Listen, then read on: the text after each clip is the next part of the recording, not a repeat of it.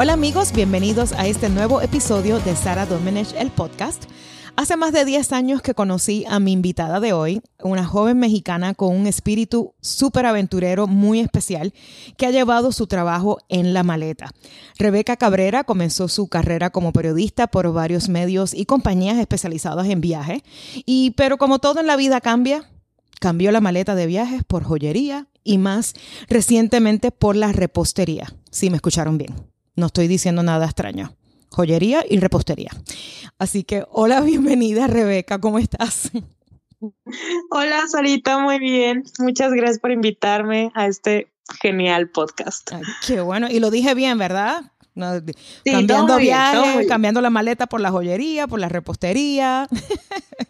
Hay, hay, que crear nuevas oportunidades y hay que ser versátiles ante lo que se nos ponga en el camino. Exactamente, exactamente. Bueno, vamos a comenzar sobre, hablando sobre tus inicios en la industria de periodismo y de viajes. ¿Cómo, cómo es que surge todo esto? Híjole, sabes que la vida te pone las cosas que tienes que hacer cuando menos eh, lo piensas, ¿no? Cuando tú ya tienes un, un, camino pensado al salir de la universidad. En este caso, yo estudié ciencias de la comunicación y eh, mi sueño era ser productora, ya sea de cine o de video. Ese era mi sueño. Entonces, bueno, por circunstancias de, la vida siempre he sido muy nómada. Tengo un espíritu muy nómada, me encanta estar viajando desde muy chica. Mi primer viaje al extranjero solo fue a los 18 años. Eh, entonces, pues bueno, siempre había estado como con esa inquietud de, quererme comer al mundo. Eh, yo estuve trabajando para la televisión en México aproximadamente un año. Eh, cuando terminó, era una serie adolescente, juvenil. Eh, y bueno, cuando terminó el periodo de la serie, eh, no hubo una planta para mí porque yo todavía seguía estudiando, pero trabajaba al mismo tiempo. Eh, no hubo una planta de empleado de confianza en ese entonces y decidí irme al Mundial del 2006, ¿no? Oh, entonces yo me fui. Oh, mm. Me voy a ir a mochilear. los, veo, los veo en un mes y medio. Eh, Casi nada, ok. Recorrer Europa, fue mi primera vez en Europa, sola. Eh, y bueno, eh, ahí pasé muchas aventuras.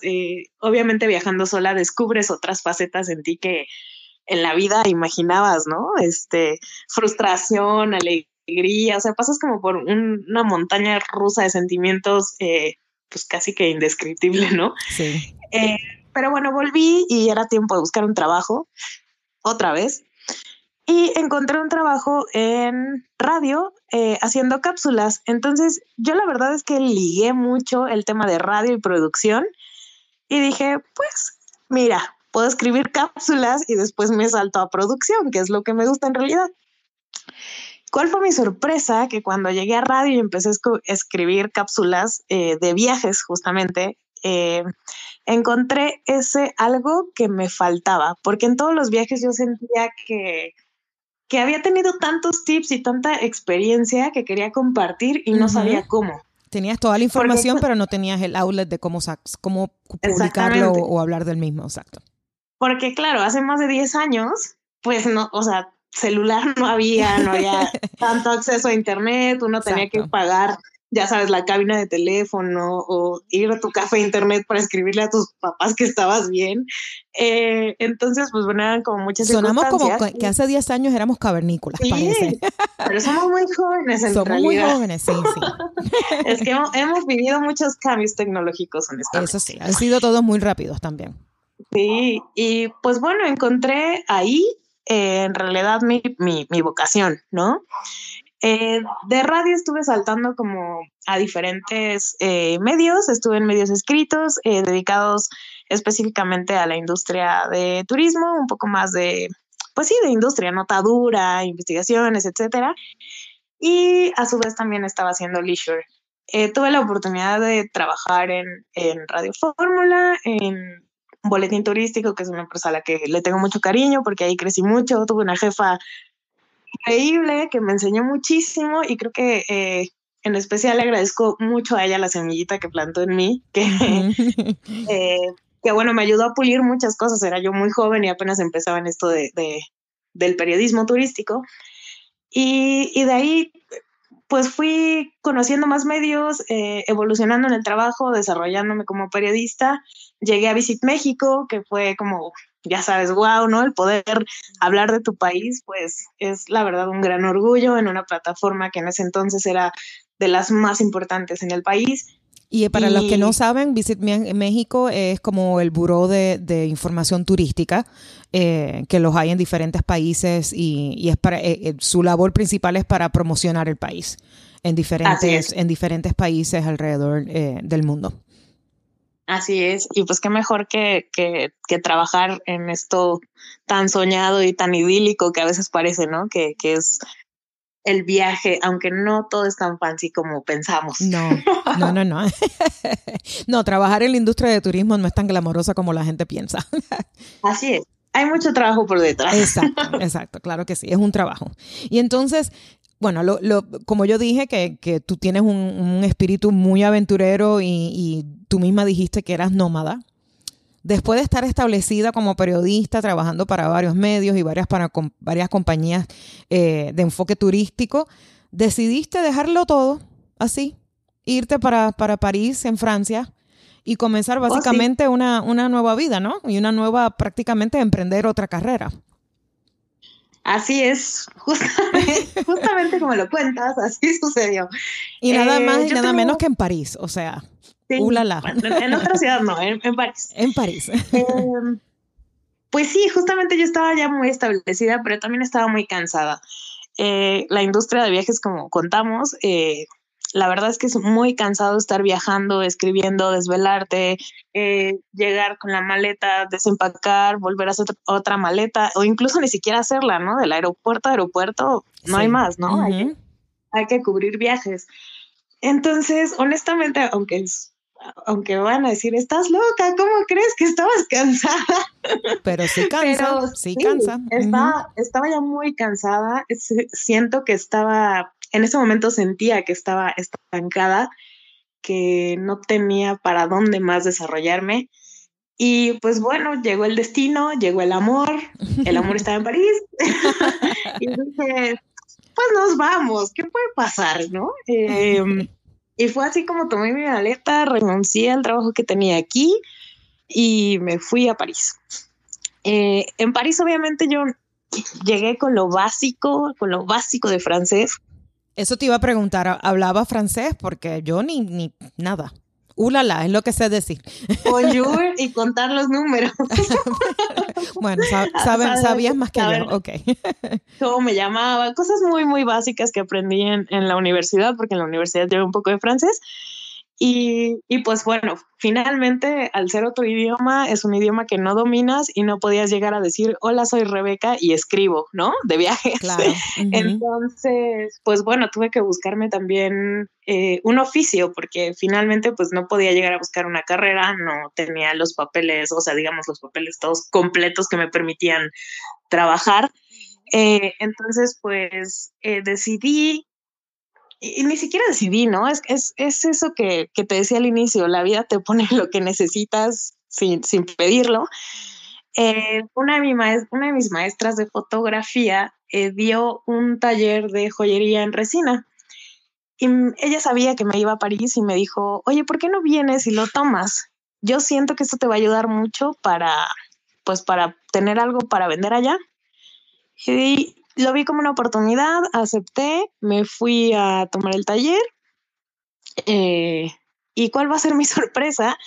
Que en, una vez en Francia, eh, estando pues vendiendo mis piezas, porque ya sabes que te enjoyas, ¿no? Cuando sales a las fiestas, a la calle, así de, ¡ay, qué bonito anillo! ¡Ah, te lo vendo! Yo lo hago. Yo lo hago, te lo vendo. Entonces, eh, pues bueno, la verdad es que fue bastante aceptado un amigo que vive en Toulouse, él eh, trabaja en un pequeño restaurante de, empanadas argentinas y oh, me ofreció un espacio para, para, este, para exhibir ¿no? mi, obra. Wow. Y la, verdad es que tuvo mucha, muy buena aceptación. En ese entonces la joyería en resina pues era algo novedoso em, y eso me ayudó mucho también, ¿no? Como el estar un pasito adelante. El que haya tenido tanta aceptación tanto por el mercado latino como por el español e incluso por, el, por el francés. ¿Y cómo se llama, cómo se llama la compañía? Eso me llevó a crear justamente ese ah, emprendimiento que se llama, se llama La Pan La Pan. Es conejo, conejo en francés. ¿Y por qué eh, conejo? porque, a ti te gustan los conejos. Me encantan los conejos y tengo un, eh, un crush con, Julio Cortázar y su cuento de ah, justamente señorita, carta a una señorita en París, que tiene mucho que ver París, los conejos, etcétera, y dije, pues qué mejor que inspirarme en ese animal que tiene tanto significado para mí, ¿no? Eh, afortunadamente la joyería continúa. después, de, eh, después de cinco años seguimos. Eh, con, ella, eso la verdad es que me da mucho orgullo porque también es otra forma de contar historias de una forma diferente, me parece. Es como hablar con tu cliente y que él te diga qué necesita, qué quiere, qué espera, eh, de algún collar, algún anillo, etcétera. Y pues finalmente darle lo que te cuenta en una pieza de joyería, creo que es súper, súper bonito el ver sus caras de, felicidad que tienen lo que en realidad buscaban y que no pueden encontrar en un centro comercial, ¿no? Exacto, sí, porque es, eh, es lo que decimos nosotros acá personalizado. Eh, así es. Puedes hacer las piezas. Exacto. Y entonces, eh, después, bueno, regresas a México, entonces estuviste dos años en, en París y regresas a México después de dos años. Así es. Regresé sin, sin novio, sin trabajo. sin amor, se acabó el amor. pero con, la joyería, con la joyería. Exactamente. Eh, la verdad es que la joyería me dio para vivir algunos meses. Em, y bueno, creo que también mi trabajo ha hablado a, a, lo largo de mi carrera, eso también me da muchísimo gusto que la gente comenzó a buscarme, ¿no? En cuanto llegué fue como, Rebe, ya estás aquí, ayúdame, este, hazme un boletín, escribe no sé qué. Tuve un angelito por ahí que tú sabes quién es. sí. que me dijo, tú necesitas regresar al trade, a la industria turística. Y pues nada, me contactó con, con, digamos, mi primer trabajo del regreso formal, ¿no? Exacto. Eh, y desde ahí de nuevo empecé a tomar el hilo, empecé y, déjame, te interrumpo para explicar lo que es el trade, que mucha gente que a lo mejor nos está escuchando no sabe lo que es el trade. Eso es un término que se utiliza eh, no solamente en la industria de viajes, pero todo lo que es nicho, ¿no? El, el, trade de la gastronomía, el, el, trade quizás del fashion o el trade, trade de tecnología. Pero en el caso de la industria de turismo, cuando nos referimos al trade, es que estamos hablando con los agentes de viajes. Y específicamente, en el caso de periodismo, son los medios que van dirigidos a los agentes de viajes y que cubren todo este tipo de, noticias de industria um, que afecta o ayuda a los agentes de viajes a vender los diferentes destinos mundiales. Creo que lo expliqué bien, ¿verdad? Perfecto. Muy bien. 10 de 10. 10 de 10. Eh, y pues bueno, volví a encontrar también ahí en, en esos primeros trabajos la magia y el gusanito que había perdido al estar muy cansada, ¿no? Entonces, pues finalmente esa es mi esencia, eh, los viajes, la escritura. Entonces volví a encontrar de nuevo el camino, el gusto por escribir. Eh, empecé a evolucionar y a diversificarme también, no solo en viajes, eh, llegué a un proyecto muy especial de la Unión Europea, que fue eh, un proyecto de sustentabilidad, donde la Unión Europea justamente conectaba con empresas mexicanas que quisieran cambiar su tecnología a tecnología verde. Oh, Entonces, era como un reto muy importante para mí, porque justo después de estar en París y conectar con la Unión Europea fue algo súper padre y algo que tampoco busqué. Y más que otra cosa, pues el poder ver evolucionar a las empresas mexicanas, creo que también era como, no sé, muy importante y muy interesante conocer ese proceso. Claro. Eh, pero bueno, los viajes no me dejaron. Terminó ese proyecto. Terminó ese proyecto y seguí trabajando en viajes. Eh, poquito tiempo después de que llegué eh, también a México, me contactaron de Skyscanner, el, la, el buscador de vuelos que, bueno, seguramente algunos conocen. sí, sí. Eh, y bueno, trabajé con ellos, trabajé con ellos por cuatro años. Eh, la verdad es que fue un trabajo súper bonito, muy eh, tranquilo, haciendo lo que me gustaba, eh, llevando sus redes sociales, haciendo contenido para los blogs y bueno, era también evolucionar, ¿no? Hacia otro mundo que no conocía, que era el digital. Exacto. Bueno, háblame de lo del digital, ¿cómo, ¿cómo te pudiste adaptar a ese, a ese mundo nuevo? Pues mira, para mí no era como tan nuevo, siempre había tenido como ese espíritu, esa curiosidad de conocer más en cuanto salía. Eh, tenía un poco ya de conocimiento eh, de redacción SEO, que es eh, cuando tú pones palabras claves en los buscadores y haces que tu contenido se vea mucho más o más rápido en Google. Lo que llamamos nosotros acá el SEO, el Search Engine um, Optimization. Optimization, así es, exactamente. Entonces, bueno, tenía un poco de conocimiento, pero la verdad es que, es que Scanner me ayudó muchísimo a, pulir todo, todo este, este trabajo. Y es que, sabes, en el mundo digital es bien interesante ver cómo se comportan los usuarios, las personas. Eh, desde qué buscan, qué quieren, qué les gusta, qué no les gusta. A veces te esforzabas por hacerle, hacerles como eh, imágenes o infografías súper interesantes, muy bien trabajadas, y de pronto tenían dos likes, ¿no? Exacto. Sí. Pero hacías un meme y ¡fu! viral, ¿no? Yo siempre digo que, que a eh, veces el mundo digital es cruel. Sí, bastante, bastante. Porque te esfuerzas, haciendo, te esfuerzas haciendo algo y de momento no funcionó. Y haces algo, algo muy orgánico y ahí es que, bueno, casi siempre todo lo orgánico se dispara más, más rápido que, que yo creo que los trabajos pensados, pero sí te entiendo perfectamente. es cruel, pero también muy interesante. Oh, completamente. Eh, porque el tema de medir como tus propios resultados, ver qué está funcionando, qué no está funcionando, entrar a, las plataformas de Google como Analytics, que de pronto la, si no han tenido contacto con ella, la ves por primera vez y es como, ¿qué es esto? Necesito, eh, no sé, un doctorado para entenderlo, pero poco a poco hay, que, hay, que, volver a la universidad para entender los Google Analytics.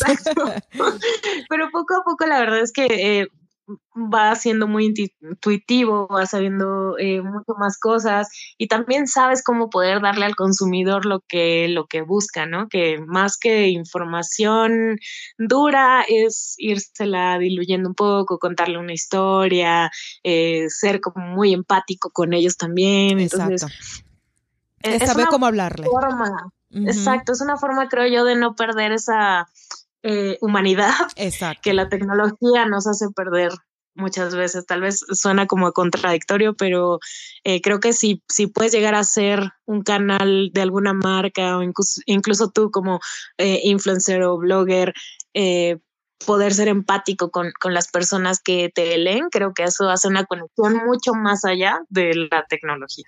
No, definitivamente.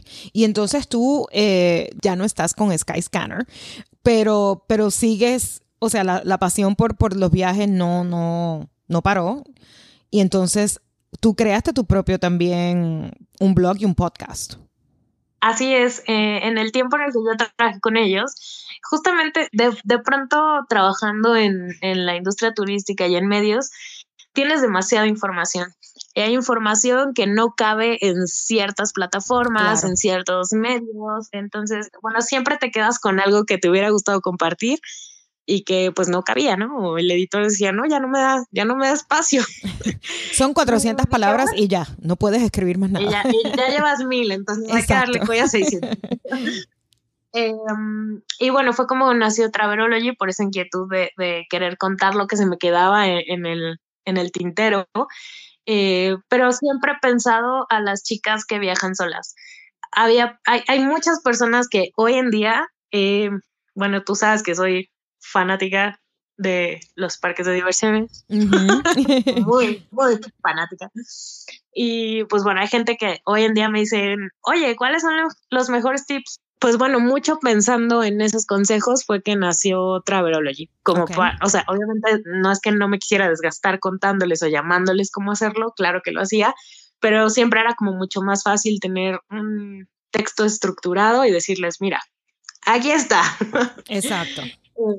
y, y, pues bueno, sí, también Traverology me, me ha llenado de muchas sorpresas muy lindas Em, el año pasado ganamos como mejor emisión de radio y televisión en Canadá Voces, un eh, pues un reconocimiento que da la Oficina de Turismo de Canadá en México. Oh, wow. Eh, a, los trabajos de los periodistas. Entonces, pues bueno, me, me, gané un viaje que pues por obvias razones no he podido hacer. pero, pero, pues bueno, ahí sigue esperándome. Ahí sigue esperando. Por lo, y, y, o sea, que fuiste, tu trabajo ha sido reconocido, que eso es súper importante y como mencionaste, pues el viajecito que te ganaste a Canadá no se ha podido, no se ha podido hacer porque la, la bueno, apareció la pandemia, eh, el famoso coronavirus y el COVID-19, todos los nombres que le quedamos poner a, a esta crisis que, que, ha afectado muchísimo al, a la industria de entretenimiento y, tam, y por supuesto la industria de viajes, sobre todo. Eh, y esto afecta, pues, por supuesto, lo que tienes en el podcast, porque hay que cambiar la información que se está dando, hay que cambiar todo lo que se escribe, eh, pero también afectó tu vida en cierta manera, ¿no? además de, de, de, todo lo que es el trabajo y todo lo que es el podcast, pero sí afectó de que tú tuviste que dejar la Ciudad de México. Eh, y es. tuviste que mudarte y regresar a vivir con los papás. Cuéntame cómo ha sido todo esta, este ajuste a, a la pandemia. Sí, eh, bueno, como bien lo dices, llegó el coronavirus y con él se paró muchas cosas de turismo. Tristemente hay muchas cosas que siguen paradas. Hay empresas que, que, nosotros como periodistas hemos visto crecer impresionantemente y que hoy se han declarado en quiebra.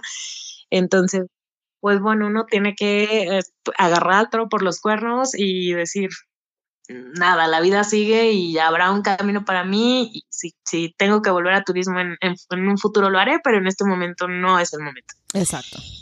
Y me, eh, me encanta como me mencionaste eh, cuando estábamos hablando, preparándonos para la entrevista, que dijiste que después del duelo intenso, porque sí, sí se, eso es lo que parece, ¿no? Es un duelo que estamos viviendo todos con, con todos los proyectos que tuvimos que parar, todo, todas las compañías que han cerrado, todos los trabajos perdidos. Definitivamente se siente como que es un duelo, estamos en duelo.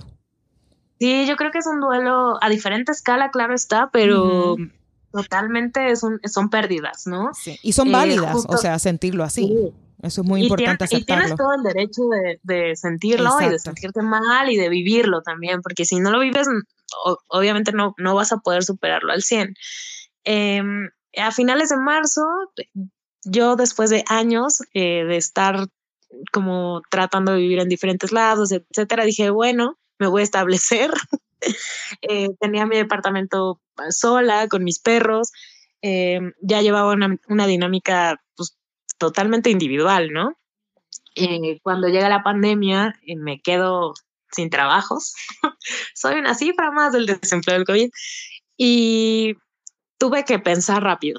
Eh, uno no podía decirle a mi casera, oye, me quedé sin trabajo y no sé cuándo te voy a pagar, porque a lo mejor le iba a deber cientos de miles de pesos que no iba a poder cubrir. Claro.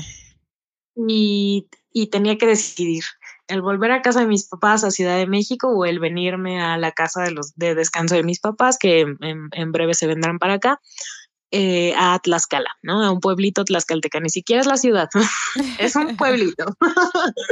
eh, entonces, eh, pues bueno, decidí que la mejor opción, tanto para mí como para mis perros, porque al final los perritos necesitan espacio, no puedo tenerlos encerrados, pues era venirme para acá, donde había jardín, podía salir a caminar con ellos, etcétera, ¿no? Eh, sí fue muy duro, no, no te voy a mentir, sí fue muy duro, pasé una semana muy difícil, lloraba y lloraba, yo guardaba mis cosas y seguía llorando, sí. eh, todavía llegué acá y seguía llorando, eh, pues porque es, es ver tu vida que tanto te había costado ordenar, a lo mejor, no sé si sea esa la palabra, pero a lo mejor ya estabilizarte. Exacto. Eh, pues perderla de un día para otro, porque así fue, ¿no? De, de un día para otro. Eh, sí fue un duelo muy intenso, muy difícil. No duró una semana ni dos, duró un mes. Eh, me levantaba tardísimo. Eh, trataba de seguir con el con, con Traverology, pero sabes también esa parte como eh, de ética profesional de pues de decirle a la gente viajen cuando ni siquiera tú te quieres subir a un avión es complicado. Entonces, el, darle la vuelta a los textos, al contenido, me era muy complicado y sentía que me estaba desgastando mucho más que el hecho de hacerlo con gusto como lo hacía antes. Eh, decidí pausar Travelology y Travelology sigue cuando necesita seguir, este, cuando tenemos participaciones, etcétera, pues sigo dando mis opiniones y apoyando a la gente un poco en, en, sus decisiones de viaje a futuro. Eh, pero eh, bueno, también tenía que sacar dinero. Eh, porque, pues también los perros no comen aire. Ni tú tampoco. Ni yo tampoco. Entonces, bueno, em, de pronto también para salir, yo sé que muchos lo han hecho y la verdad es que creo que, que es bien bonito el, el poder meterte a la, a la cocina, cocinar, distraerte, hacer otra cosa, pensar en, en concentrarte solo en lo que estás haciendo, de, que, de tu comida, que al final de cuentas pues es alimento para el alma, yo así lo veo. Em, y mi mamá me forzó, ¿eh? no fue algo que yo haya dicho, ay, me voy a meter a la cocina. no te dijeron, Rebeca, tienes que cocinar, tienes que comer, por favor. me dijeron, Rebeca, tienes que hacer un pan. O sea, queremos un pan para, ni, ni, me acuerdo para qué era la verdad, pero me dijo, haz un pan. Y yo así, tengo que hacer un pan, ¿no? Te tocó el, anyway, anyway, fui a hacer el pan y en ese, pues obviamente soy aprendiz de YouTube, ¿no? Este, cuando, estuve, cuando estuve en Francia, eh, trabajé dos semanas en una cocina en Toulouse, justamente en el restaurante de mi amigo, donde vi muchas cosas, pero pues yo partía cebolla, lavaba los, o sea, cebolla, costales de cebollas, y lavaba los uniformes de todos, barría, trapeaba, eso era lo que hacía, ¿no? No estabas, eh, no estabas cocinando. no, y no me da pena decirlo porque la verdad me la pasé muy bien, disfruté mucho eh, el ambiente en, en, esa cocina en especial. Era un ambiente súper fraterno y la gente trabaja bien duro en las cocinas. Eh, entonces yo lavaba hasta con gusto las ollas, ¿no? Este, pero, pero bueno, llegar acá y tener que hacerlo en casa a fuerza, pues dije, bueno, lo voy a buscar algo en YouTube. Eh, busqué la receta de un pan brioche, creo que sí fue un pan brioche, y la verdad me gustó muchísimo hacerlo. Y no solo, no solo por el hecho de distraerme, de hacer otra cosa que jamás en la vida lo había hecho, porque yo siempre dije, nunca soy buena, o sea, no soy buena para la repostería. Sé cocinar, etcétera, pero eso de meterme a un horno, medidas, bueno, prender el horno me daba miedo. Somos iguales. Yo, yo quemo hasta los, los, los las tortas que vienen para hacer de cajita, yo quemaba las. no me quedaban bien, no me quedaban bien. Pero ¿sabes qué? Que, que yo también me metí en la cocina y, y, y empecé a hacer, eh, todavía no he intentado hacer el pan, pero empecé a hacer la masa de pizza. Pero no pude hacer muchas cosas porque, como te estaba contando eh, fuera del aire, eh, no teníamos levadura acá en Estados Unidos. Así que los planes de hacer los panes y todo eso se pusieron un poquito en, en on hold, como decimos, pero ya tengo levadura. Así que me vas a tener que pasar algunas recetas para poder hacer mi, mi, brioche y, y mis croissants creo que todos en esta pandemia hemos pasado por esas etapas, o sea, de duelo, de vamos a hornear, de ni modo hay que seguir adelante, ánimo, etcétera, ¿no? Y de reinvención, porque yo creo que esa es, la, palabra, la, o sea, todo lo que ha sido eh, este año ha forzado a mucha gente a reinventarse.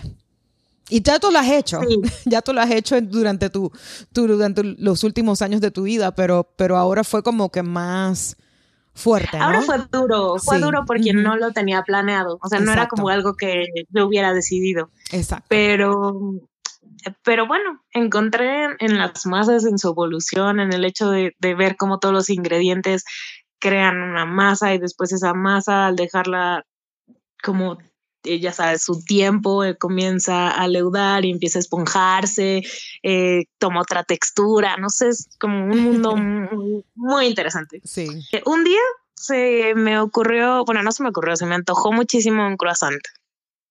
Entonces, la verdad es que yo dije, qué difícil, o sea, puede ser hacer un croissant. Para mí es bastante difícil.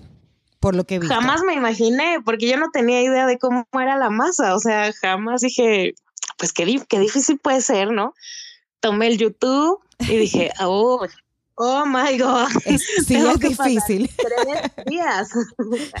Tengo que pasar tres días para hacer un croissant. O sea, al tercer día voy a ver mi croissant. Exacto. Pero dije, eh, vamos a intentarlo. Y si esto sale, pues a ver qué sale. Sí, sin pensarlo, yo tenía ya una idea de negocio que no había, sabes, como hecho consciente. Eh, el día que salieron los croissants, yo los publiqué en mi Facebook personal, la gente se volvió loca, eh, me empezó a pedir, o sea, mis amigos me empezaron a decir, pues, ¿por qué no los vendes? Vamos, véndelos, no sé qué, se ven buenísimos. Y yo dije, oigan, pero estoy en Tlaxcala, ¿cómo se los voy a mandar? que eh, para quienes no saben, Tlaxcala está pues súper cerquita de Ciudad de México, afortunadamente no es como eh, estar a horas, estoy a una hora y media más o menos en carretera, lo cual pues me da muy bien acceso a, mi ciudad, qué extraño. Pero eh, yo pues, también la extraño. Yo sé, yo sé. Pero pronto te veremos ahí de vuelta. Claro que sí. Cuando se acabe todo esto. Cuando se acabe todo esto. Y dije, pues voy a pensar cómo se los mando, cómo, cómo vamos eh, evolucionando el tema de la entrega. Empecé hace tres semanas, sí, hace tres fines de semanas, porque obviamente como la masa necesita un, pues un reposo de tres días, eh, necesito cerrar mis pedidos los jueves para yo enviar a Ciudad de México el domingo, pero los croissants se van recién horneados. Oh, wow. Entonces, claro, horneos en la madrugada para que esto suceda. Eh, pero eh, hemos entregado hasta el momento 70 cajitas llenas de croissant y mucha felicidad. Entonces, eso me da mucho gusto porque la gente me sigue pidiendo. Eh, fue un negocio que jamás en la vida pensé que, que yo iba, o sea, a meterme a algo de cocina. Eh, sin embargo, creo que la señorita Croissant, como decidí ponerle a este emprendimiento, eh, me pues encanta el nombre, o sea, señorita Croissant me fascina. Creo que es, excelente. Tenía que ser, tenía que ser. Sí, muy lindo. Entonces, eh, pues sí, me llena de mucho gusto ver cómo la gente me, me, me, escribe y me dice, están buenísimos. Este fin de semana, había vendido a gente que conocía los primeros dos fines de semana, pero el fin de semana pasado eh, justo vendí a una persona que no conocía, que llegó a través de redes sociales, porque finalmente estoy aplicando lo que sé, ¿no? Para impulsar ese negocio. Em, de pronto Em, empezaron ya a escribirme personas que yo no conozco, que no son mis amigos, y eso me gusta también. Full clientes, lo que llamamos, o sea, clientes orgánicos. Exacto. Entonces, pues bueno, siempre me da muchísimo gusto ver eh, sus posteos en Instagram, haciendo sus unboxings, ¿no? este, abriendo los corazones, comiéndoselos, diciéndome, dejándome sus opiniones, que están muy buenos. Entonces digo, bueno, no es que estuviera tan errada, ¿no? este, creo que pues mientras todo esto pasa y, como contábamos, tal vez eh, pueda volver a escribir, si no es de turismo, de alguna otra cosa, eh, pues podemos seguir reinventándonos en estas cosas e incluso encontrar facetas en ti que no sabías que existían. Eso es lo más importante y lo más interesante, yo creo que de las últimas cosas que han pasado, de las cosas buenas que han pasado en estos últimos meses, ¿no? Sí, sí, creo que siempre eh, cuando me decían de, de, esto, de las crisis salen oportunidades, no sabía muy bien de qué estaban hablando porque nunca lo había experimentado. Pero hoy te puedo decir, sí, de las crisis salen oportunidades, sí sabes reinventarte y adaptarte. Creo que la adaptación es bien importante para poder salir de, incluso de los duelos que estés viviendo, ¿no? Este, poder ver, ver, la vida de nuevo, pues con un poco más de optimismo. Exactamente, exactamente. Yo como les dije eh, al principio de, de, este episodio, que el espíritu de, de, Rebeca y, lo, lo, resiliente que ella es, porque esa es una de mis palabras favoritas, resilience, eh, e, e, es, fascinante. O sea, yo creo que tú has podido definitivamente adaptarte a todos estos cambios que la vida te ha, te ha dado y que tú has buscado, porque no solamente es que, todo ha salido así de...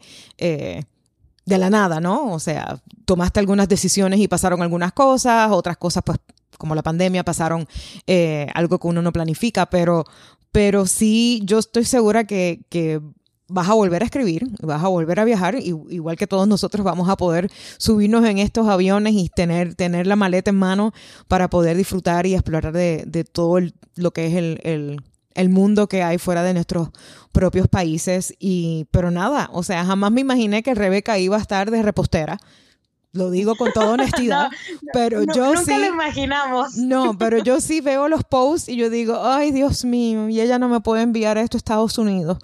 ¿Qué tengo que hacer para que me lleguen estos croissants tan calientitos y recién hornados desde México?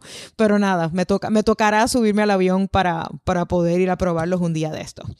Así que, pero gracias mil, muchísimas gracias Rebeca por hablar con nosotros hoy. Eh, de verdad que, siempre te he admirado y, yo espero que, este negocio y todos los más que vengan, todas las, em, empresas, todo lo que emprendas, eh, pueda no, tener tu, éxito y, que, que seas muy, muy, muy feliz. Ay, muchas gracias, Sara. Y yo también, al contrario, también te deseo que este podcast tenga muchísima buena vibra, como veo que ya lo está teniendo. Eh, me encanta escucharte en esta faceta. Eh, de verdad también es, es lindo descubrir eh, esas facetas que no nos conocíamos mutuamente, aunque nos conocemos hace mucho tiempo. y bueno, yo también te deseo todo el éxito del mundo con el podcast. Me encanta. ya, ya soy fan declarada y nada, me dio muchísimo gusto estar aquí contigo. Muchísimas gracias. Bueno, amigos, recuerden que me pueden escuchar a través de las plataformas de podcast de Apple, Spotify, Stitcher y Google.